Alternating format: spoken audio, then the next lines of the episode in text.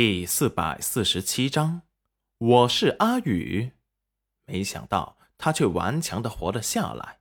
在他精心的照料下，他身上的外伤大部分都好了，只是伤及肺腑的内伤好起来就没有那么容易了，可能还要些静养的时日吧。这姑娘脸颊消瘦，一看就不是富贵人家的姑娘。但是身上穿的衣服料子却是他们从来没有见过的柔软丝滑。他已经清洗干净，收了起来。等他醒来后，再给他拿出来。他们大食国的百姓都是以食为天，这是在五国人尽皆知的事情。他们追逐的也是珠圆玉润、前凸后翘的美。这姑娘跟他们比起来，那身板差的不是一点半点。也不知道是谁会下这么重的手，把怀孕的她伤成这样，也不知她有什么来历，一切还要等她醒过来才知道。阿宇放下姑娘的手腕，感觉到她没有了致命危险，只是那一剑终究伤及肺腑，所以这姑娘才昏迷一个月之久还没有醒。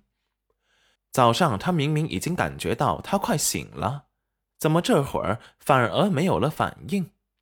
有些奇怪的去煎了药，可能再喝多几服药就会醒吧。这般想着，立即去了厨房。没过多久，小心翼翼的端着有些烫的药碗就过来了。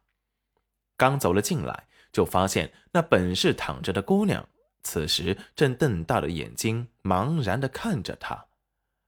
阿宇神情一顿，立即惊喜的说道。姑娘，你醒了。戚云染感觉到胸口有一阵阵的疼痛，看着眼前陌生的女子，有些虚弱的问道：“你是谁？”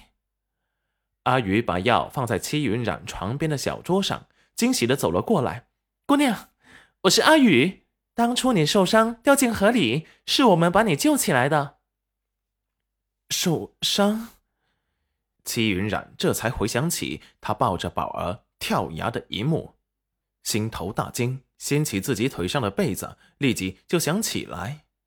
只是刚一动，那胸腔里就有一种撕裂的疼痛。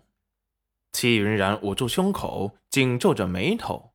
阿宇看着他的动作，立即愣住。只见他要起来，立即阻止道：“你怎么起来了？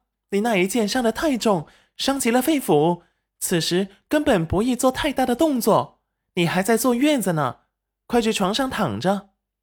齐云染神情僵硬的紧盯着阿宇，你，你说什么？阿宇心疼的看着他，姑娘，你小产了，此时不宜下床。齐云染浑身颤抖如筛子，用手摸了摸肚子，唇齿间有血腥味传来。而后又着急着想下床，急切的模样，加上身体颤抖，使他差点从床上跌了下来。清澈如水的眸子里满是热泪，看得阿宇一阵心疼，赶紧上前把他给扶住。姑娘，你别这样，先养好身体再说。你现在这样，根本哪里也去不了。齐云染神色苍白，声音有些颤抖，沙哑的问道。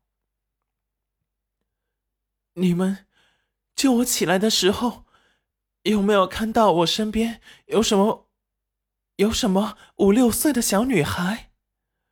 阿宇看着她的模样，心疼的不行，立即否认道：“没有，我们救你时只有你一个，或者你担忧的那个小女孩早就被人救走了呢。”齐云然脑中突然闪过，他脑子迷糊间好像把宝儿。抛给了星辰，最后记忆越来越清晰。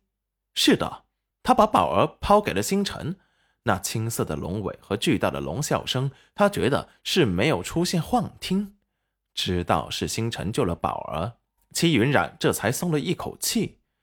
只要星辰保护宝儿，就没有人能伤得了他。